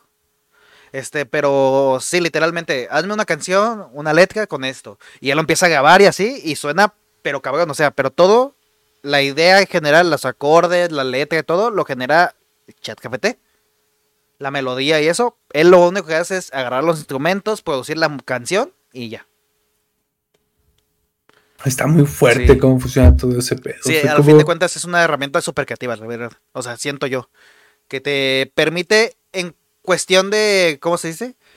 En cuestión de cosas, te puede ayudar muchísimo. Y más cuando eres una persona independiente, que te hagas solo. O sea, sí, siento que puedes ser. Sí, sí, sí, totalmente. Te puedes como tú hacer autónomo en ese sentido de, lo que haces. Está muy cabrón eso. O sea, como, como tú dices, no necesitaría un equipo completo para poder hacer esto, ¿no? Necesito alguien que sepa qué está haciendo con la herramienta y reemplazar. La gente sí puede reemplazar a banda. O sea, es lo que estamos platicando en el medio con los escritores con los este, correccionistas de, estilo de las notas, es como, si alguien te envía una nota mal escrita, te la metes a ChatGPT, es como, corrígemela, ponmela en SEO, dos no sé, 30 segundos, y ya te tienes sin faltas de ortografía, optimizada para web, nada tienes copiar, pegar, subir, se acabó. Sí, y es que, a ver, a lo que decimos de que no nos va a quitar el trabajo en plan, eso es eh, de la mano que, pues, no delimita que no nos puedan correr. Por ejemplo, puedes, eh, ¿cómo se dice? Si tienes una empresa de cinco personas, esos güeyes, cada quien hace algo, hace una nota, por ejemplo, digámoslo así. Este, esos cinco hacen una nota, tenemos a tres que hacen correcciones de esa nota y tenemos a otros dos que hacen el SEO, digámoslo así, ¿no? Así por, por así decirlo. ¿Qué pasa? Con una herramienta así puedes decir, ah, pues ahora tengo tres escritores, tengo un güey que maneja para correcciones y un güey, y el mismo güey que maneja para correcciones le pone el SEO con la inteligencia artificial. Ahí ya cortaste cabezas. A eso nos referimos, que cuando digo, no nos va a quitar el trabajo, estoy generalizando, no estoy hablando de mí, ni de él, o sea, estoy generalizando de gente que pues mientras sea buena en su trabajo, no va a perderlo. Siento que es eso. La gente que quizás no cumple como una función con un rol tan, tan relevante en el trabajo lo va y incluso hasta se te vienen nombres de repente cuando estás trabajando dices padre tú estás trabajando aquí la neta no sé por qué por, porque Dios es grande y te quiere y te pagan no y la, no quiero que te corran porque todos necesitamos un trabajo todos necesitamos comer pero ciertamente tú eres medio inútil y en el momento en que alguien se dé cuenta de eso eh, y que una maquinita puede hacerlo mejor, pues vale madre, ¿no? Sí. Pero sí está muy tremendo eso de la inteligencia artificial. Sí, a fin de cuentas. Y para el trabajo una cosa, pero para la escuela siento que lo va a arruinar cabrón. Sí. O sea, siento que si lo vemos como herramienta nosotros, pues está chido, o sea, como te optimiza cosas rápido, pam, pam, pam.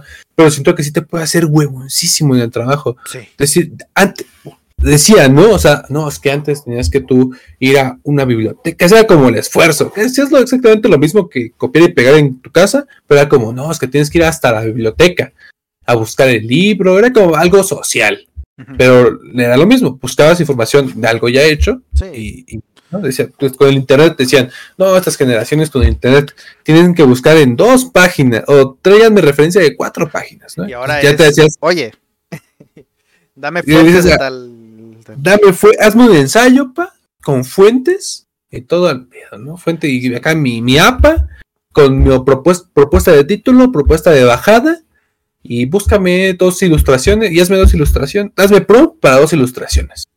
Sí, Tienes tu trabajo hecho así. De hecho, lo platicaba con mi hermana, que tiene Ajá. 16 años. Ella no conocía esta madre, porque también es eso, que quizá los morrillos no. Quizá los morrillos que no están como tan apegados a, a la este, tecnología y... a la tecnología. siento que este, el Discord es como otro internet, Sí. ¿no? Porque es como. eh, Internet muchas veces solo es TikTok, Instagram, Facebook, Snap, YouTube y ya, Spotify Sí. y ya. Sí, de hecho No, Discord, hasta tiene su ya apartado para servidores como tipo Reddit, literal, o un blog. O sea, tienes un blog tipo Reddit para... O los bots, ¿no? O O sea, yo bots. creo que cuando yo entré a Discord era como, no mames, que todo esto se puede hacer en Muy una. diferente, o sea, sí. O sea, es, es como muy completo, ¿no? Y siento que mucha gente no lo aprovecha con videollamadas y Zoom, ¿no? Y es como, ay, Discord siento que lo puede hacer mejor que Zoom, no te cobra. es como. Sí. Pues a ver, no sé. ya hablamos, o sea, la gente lo, lo usa para inteligencias artificiales para generar cosas. o sea, a partir de ahí ya podemos ver el potencial de una herramienta como Discord, ¿no? Desde ahí. Bueno, una plataforma, más bien, porque Discord no es una herramienta, es una plataforma. Es una plataforma. Sí. Pero sí, y bueno, al fin de cuentas, pues, pues eso, ¿no? O sea, las inteligencias artificiales vinieron para quedarse y pues nos vamos a encontrar con muchas cosas de repente, o sea, que van a ser quedadas 100% a eso. Volviendo al tema de la escuela, pues creo que hasta fue prioridad el hecho de que el mismo autor de, bueno, autor, eh, creador de ChatGPT, de Dalí, dijera, oye, aquí está esta página que metes el texto y te dice si es generado por ChatGPT, este, por cualquier cosa. Porque, no sé si te enteraste, Samsung tuvo una crisis hace poquito, en la cual No, un trabajador, programador, se le hizo fácil. Hubo un fallo en, en el código fuente de un celular que están sacando, de un modelo. Mm. Se le hizo fácil ponerlo en ChatGPT y que le dije el error.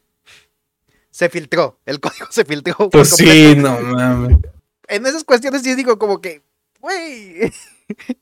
O sea, eres coco, ingeniero, te contrató Samsung, pasaste por un chingo de filtros para llegar a Samsung, para ser programador de Samsung. ¿En qué cabeza te cabe meterlo en una inteligencia artificial abierta? O sea, ni es propia de la compañía, abierta. Siento que de repente no, no, no entiende también la gente ese tipo. O sea. ChatGPT está muy chido ahorita, pero todas esas cosas abiertas. OpenAI, Sí. que es donde pues, este, viene Mid Journey, donde viene. No, Mid No, Journey creo que no, no, pero Dalí, sí, este, Chat- Dalí, Ajá. Dios y ChatGPT. Eh, OpenAI. Pero es eso, o sea, es un programa abierto que es- está buenísimo y todo tendría que ser así en un mundo ideal del internet, donde todo es código abierto. Descentralizado, todo- todo bonito, o sea. Lo malo de eso es efectivamente todo el mundo puede ver lo que estás haciendo. Aquí no hay secretos, no hay como, no hay privacidad en cierto sentido. Sí. Sí, por tu ejemplo, privacidad Twitter- anónima. Termina. Sí, o sea, tipo de cosas donde, pues sí, o sea, todo, todo, todo te puede ver. Sí, es que por ejemplo, Twitter, lo que está haciendo Elon Musk es agarrar todos los tweets que existen y usar su inteligencia para alimentar su inteligencia artificial. Que pues ya, la neta, o sea, yo creo que nos vamos yendo de Twitter en cierto momento, ¿eh? Porque no tanto Siento por la inteligencia artificial, No, pero es que... todo lo que es Pero es que los que está haciendo, no sé, lo de quitar el verificado, por ejemplo, que se pueda pagar el verificado y ya nadie tenga el verificado, más que la gente que paga, se me hace como que algo que pues puede alimentar a, a noticias falsas. Por ejemplo, yo sigo dos páginas, que se llama una Mary Station, que es la original, la chida, la de periodismo de videojuegos, y una que se llama Mero Station, que es la de parodia, que es pura pendejada.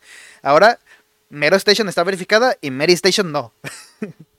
Ah, la otra.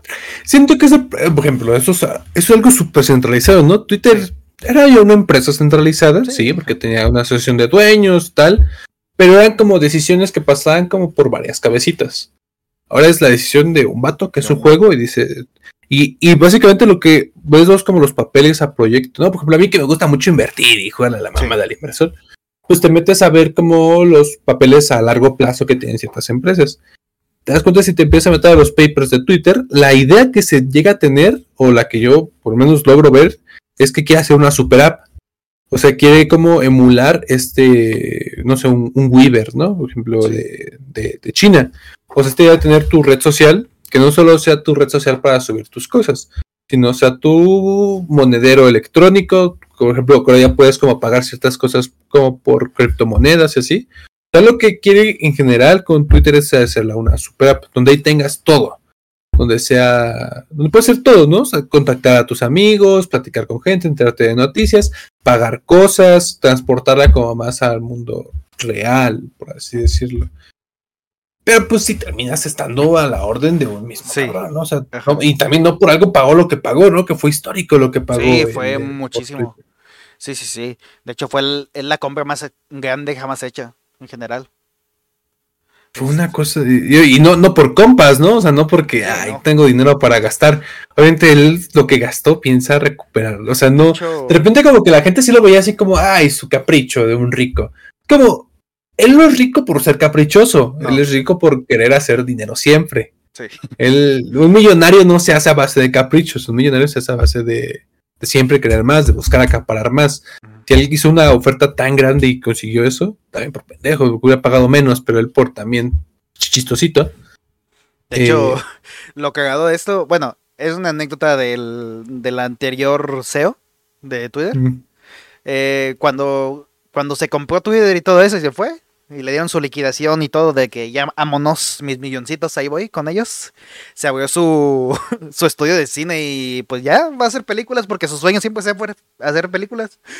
Eh, él dijo, ya, ya, terminó mi trabajo temporal, ahora sí voy a hacer lo que quería. Sí. El sueño. Ya me, pagaron mis, mis milloncitos, mis cientos de millones de dólares. Vámonos a lo que sigue. Está muy loco eso. Pues, Soy los creadores de contenido. Por ejemplo, un creador de contenido grande, no sé. Es que. Shocas, Mariana, los pues rubios. Que, siguen haciendo por pasión, porque les gusta hacer su desmadre y todo eso. Pero ellos ya son millonarios. O sea, nosotros entendemos que ellos son millonarios. ¿no? ellos pueden retirarse y vivir de lo que ya ganaron. Y de lo que ya ganaron. Está loquísimo eso. O sea, como. ¿Tú qué harías, Arturo?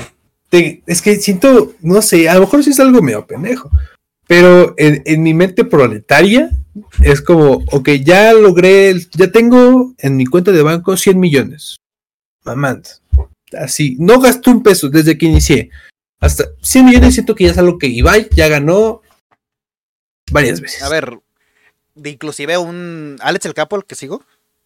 Ajá, un, Alex él, él dice, oigan, es que yo ya no, yo ya puedo vivir, puedo retirarme ahorita mismo y vivir toda mi vida con lo que tengo ya es como, está esta motivación de decir, no, es que yo sí quiero seguir haciendo contenido, a la gente le gusta lo que hago y tal.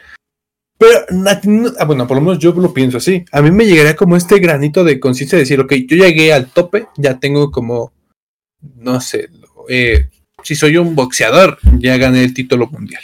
Tengo todo.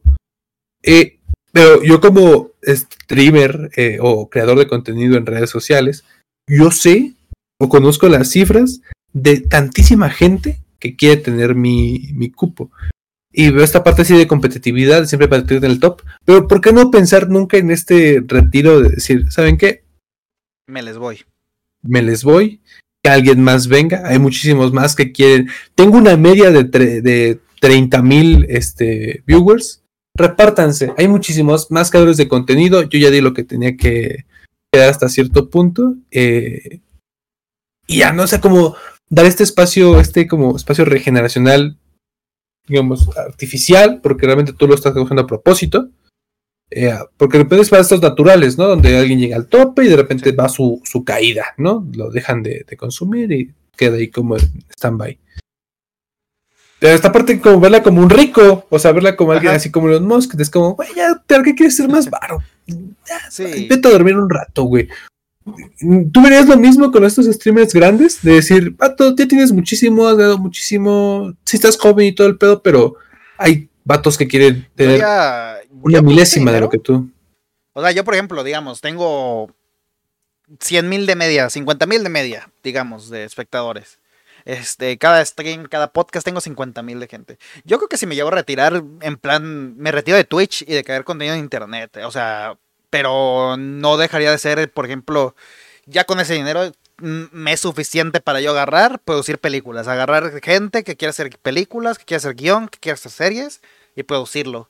O sea, ir a una televisora, pichearlo y todo eso y a una productora, lo que sea, o yo abrir la misma propia y empezar a generar, como por ejemplo el caso de A24, que mm. empezó siendo en plan, vamos a producir de gente que quiere hacer películas. Yo haría lo mismo, exactamente, o sea, me retiraría de, de, salir yo aquí, de hacer el podcast, de hacer contenido diario, de jugar videojuegos para ustedes, acá, para el público. Y me pondría a hacer cosas en plan de más repercusión en medios más grandes, por ejemplo, el cine, televisión y cosas de estilo. Que a ver, al fin de cuentas dicen que pues este es un medio muy grande, pero al fin de cuentas no es un medio que digas, oh, llega masas. Cacho, sí. Ajá. Sí, siento que de repente Twitch sí es un o sea, en general sí es un medio muy grande y que trae mucho dinero, pero igual, o sea, ¿a cuántos? No, totalmente, a, a, o sea, jala muchísimo varo, sí, pero ¿a cuántos? ¿Qué sean a los 50 streamers como Latam, por así decirlo, y después de ahí hay gente que gana bar y como que sí le va, pero la neta no es, no está, un trabajo. Ajá. O para vivir no, te da. Ajá. Hay gente que sí vive, pero hay gente que gana, o sea, que ya gana de eso. Y gana no solo de eso, de marcas, por ejemplo. Por ejemplo, Ibai, todo lo que hace Ibai, en plan eventos y eso, no lo paga enteramente él. Él paga cosas, sí llega a pagar las cosas, pone la imagen, pone el canal, pero luego ves el montón de marcas que se entregas de él el montón de marcas dando que su milloncito, que su 200 mil. Sí, obviamente, cosas tan grandes que hace es imposible hacerlo solo una persona. No imposible, pero sí es muy complicado de financiarlo solo, ¿no? Y más superarlo, ¿sabes? Porque él lo que busca no es entregar lo mismo otra vez. Él busca el evento que hice el año pasado, mejorarlo este año y hacerlo más grande, que más gente lo vea o que no sea sea mejor cada vez más. Yo lo que veo a Ibai, por ejemplo, es un showman. Es el showman de Twitch. Ya ahorita, yo creo que no puede ganar el siguiente año a streamer del año. Porque realmente su contenido son eventos. Ya. O sea, la Kings League y eventos. Ese es todo su contenido actualmente. ¿Cómo es la Kings League? ¿Cómo la rompió? Sí. Y por ejemplo, streamers del año, pues gente que haga lo normal, lo que hace un streamer. Y yo, Juan, Chocas, Mariana, el, el Roger, yo siento, aquí en paréntesis, yo rezo por él para que sea streamer revelación, sinceramente. Lo banco desde lo gana. Sí. Y, yo, a mí me gustaría ver a alguien como Rivers ganando streamer del año. ah, sí, sí, a Rivers también, por ejemplo. Es la o si no está para streamer del año, es como, ¿qué pedo? Es la mujer más vista en Twitch. Sí. O sea, es el personaje femenino, o sea, es un estandarte esa mujer en México. Es como, la tendríamos, es, es la Yuya. O sea, Rivers actualmente es la Yuya de internet. Es sí, que pues en su momento Yuya, para el que no se acuerde, pues superó hasta Whatever Yuya era, Yuya era una cosa impresionante. Y siento que también nunca se le dio como este, siempre se dio el espacio de que no, eh, Whatever, el creador de YouTube. Yayo Gutiérrez, el creador independiente de ¿no? que se Chumel Torres, en muchos canales, ¿no? A partir de Yayo. Pero a, a, Yuya nunca se le dio este crédito de decir ella solita. Ajá. Yuya a base de tutoriales, ni siquiera como la chava más guapa, ni la que tenía el mejor. Su actitud como muy bonita, muy yo hago mis videos bonitos, los hago bien, o, o Germán, Que Germán también era como el graciosito, así. Pero. Él ya su, su reconocimiento. Él sí ya tiene y, reconocimiento. Y, pues. Y a Yuya, como que siempre se le superó a Guerrero. eran cinco güeyes con una, este, con productoras que ya tenían camarógrafos. A veces eran ellos mismos y tal, pero ya era como un equipo. Sí. Era Yuyita haciendo tutoriales y nunca se le dio como ese reconocimiento. Y siento que lo mismo va a pasar con Rivers. Rivers va a ser como, ¿saben qué? Sí es la mujer más vista en Twitch, pero creció por el Mariana. Sin el Mariana, la Rivers no sería nada. Rivers no da risa solita. Yo creo que llega un punto que el impulso, o sea, el que te dé un impulso, este no es factor para que te digan que tienes fama. O sea, yo siento que cuando te hacen, cuando te dicen así, vamos, este, este es un momento, haz algo para mantener la audiencia, dices, algo tiene que tener. Por ejemplo, el caso de JH lo impulsaron, se volvió viral, pero pues ahorita ya nadie da un duro por él. O sea, tiene sus viewers, sí que sí su, su, sus visualizaciones y todo eso, pero Pero, por ejemplo, Different, que fue el, el streamer número 200 que fue seleccionado para los Squid Games. Squid Games. Este. Ese men tiene media de mil ya. O sea, él tiene algo que mantiene esa audiencia. No, no es solo, oigan, salí en los Squid Games. No, tiene algo. Y ya se relaciona con más gente y así. Pero bueno, eh, ya no estamos yendo por ramas. Es el capítulo más largo hasta ahorita. Así que, pues, te quiero despedir con la misma pregunta. ¿Tú qué harías con ese dinero? O sea, ¿ya tienes el dinero para retirarte? ¿Qué harías tú? O sea, eres creador de contenido, lo que sea. Yo lo que como, como futbolista, cuando se retire y quiere tener, seas entrenador. Eh, yo siento que era como lo mismo. Eh, dejaría de hacer cosas y me dedicaría a preparar a gente para, para ello. para ello. Quizás no para que me supla, pero sí como para decirles, ¿saben qué? Si yo puedo vivir de esto, y yo sé que mi sueño desde un principio era poder vivir de esto, yo quiero que quizá no gente pueda vivir igual que yo, pero por lo menos vivir de lo, de lo que le gusta. No, esto que hablamos al principio, que como a mí me encantaría hacer mis videitos y vivir de mis videitos, bueno, decir la gente que puede vivir de hacer sus videitos y no depender de una empresa, no depender de hacer cosas que no te gustan, sino que tú, con tus cosas bien hechas, que te gusten y que le guste a alguien más, poder vivir de eso. Yo siento que eso. Sí, y al fin de cuentas, el último eslabón, yo siento en lo profesional, es enseñar. O sea, darle a las generaciones tu experiencia porque tú ya te vas, darles tu, punto de vista, tu, lo que tú hiciste, qué hiciste bien, qué hiciste mal, advertir de lo que se viene y cosas de estilo, para que la gente llegue y mejore esas cosas, ¿no? Al fin de cuentas. Así pues es la innovación, ¿no? Pero bueno, pues nada, ya terminamos el podcast por hoy. Muchísimas gracias por estar aquí, Javi. Algo que quieras promocionar, patrocinarte, yo qué sé. No, nada, igual siguen la presión del cangrejo azul. Ah, pues ahí siguen. Algún, algún día he de subir algo. Algún día he de regresar con eso. Ahí les voy a dejar el link. Por cualquier cosa ahí les voy a dejar el link. La neta, los, los videos estaban chidos, eran cosas como que yo sí me esforzaba. No los he visto. Desde que los subí, no los he, visto. No los he vuelto a ver. A lo mejor ya están todos objetos y me ve pinche edición horrible y estoy diciendo pura mamada porque estaba más chico. Pero quién sabe. Según yo estaba chido, entonces chequenlos pues nada, entonces nos vemos en otra ocasión el próximo viernes que ya tenemos también invitado, bueno, invitada en esta ocasión. Así que pues nada, nos vemos. Adiós.